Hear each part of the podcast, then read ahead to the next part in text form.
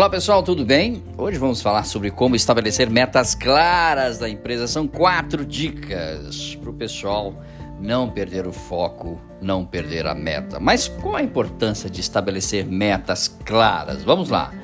É, segundo Bill Moraes, abre aspas para ele, a parte positiva de definir esse tipo de meta é traduzir um sonho ou uma inspiração em algo com data de início, linha de chegada e prazo de validade. O conceito disso não é só de métricas com resultado financeiro ou tangível, mas também efeitos visíveis nas pessoas, dizendo que o jogo começou.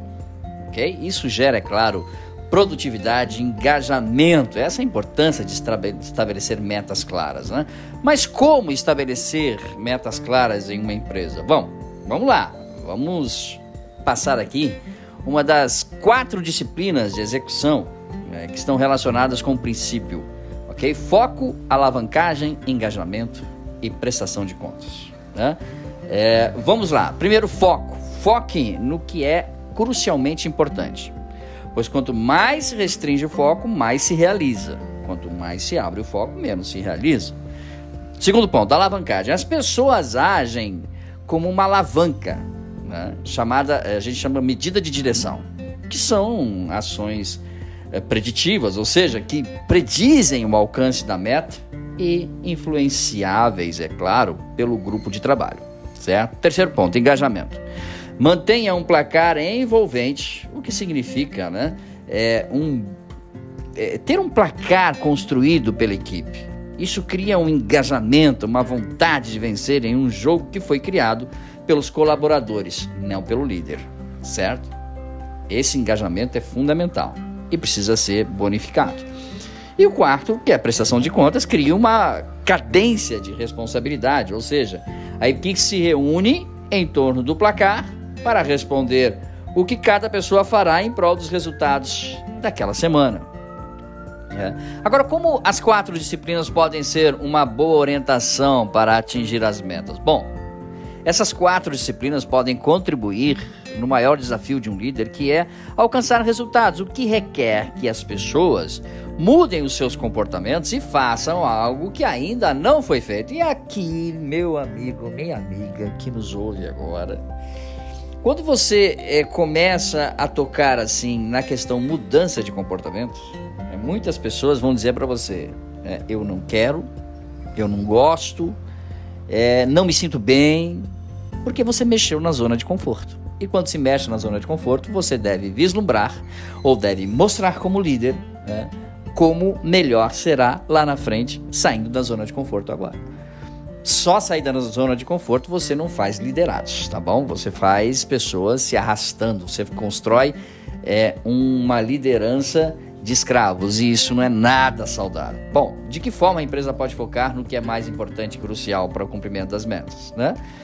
É uma, uma pergunta relevante né, para que a empresa possa focar no que é mais importante e crucial.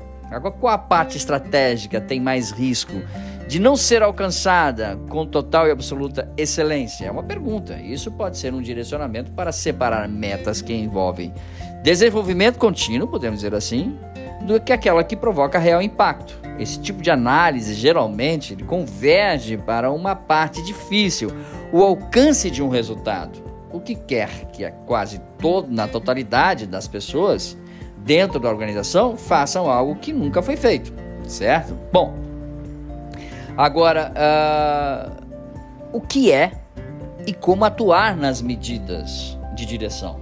Bom, atuar nessas medidas requer que profissionais trabalhem contra o senso comum, que é mensurar o que é mais fácil de medir, ou seja, a medida histórica. É, a medida histórica ela está ligada com meta, é fácil de mensurar, mas não pode ser mudada porque já aconteceu. Já as medidas de direção, prestou atenção, as medidas históricas já é o que já aconteceu, não dá para ser mudado. Agora, já as medidas de direção são ações estratégicas com alavancas que a sua equipe consegue agir nessas variáveis e influenciar e mudar para melhor ali na frente, tá bom? É, como é possível, a gente pode dizer assim, manter um placar envolvente? Bom, é, é, é importante destacar que manter um placar envolvente é extremamente difícil, porque requer que os líderes deixem que a equipe crie o placar a partir de sua meta crucialmente, digamos, importante e suas medidas de direção. Um placar que é simples, altamente visível, que contém as corretas medidas históricas e de direção que nós falamos agora, isso gera um efeito de engajamento imediato, certo? Como se o grupo de trabalho criasse um jogo envolvente e dela que fizesse sentido para o coletivo. Ou seja, quanto mais a gente produz, mais a gente ganha. E vamos fazer com que a equipe toda se torne, é claro, participante disso. E para concluir, né, como a busca por mais conhecimento é válida para atingir a meta? Bom, isso é, é, fundamental, né? É, quando todos sabem para onde vão, e aqui né, a, a, busca por mais conhecimento, e, e, e sabem que precisam render mais e que precisam mais dados, aí entra o conhecimento, certo?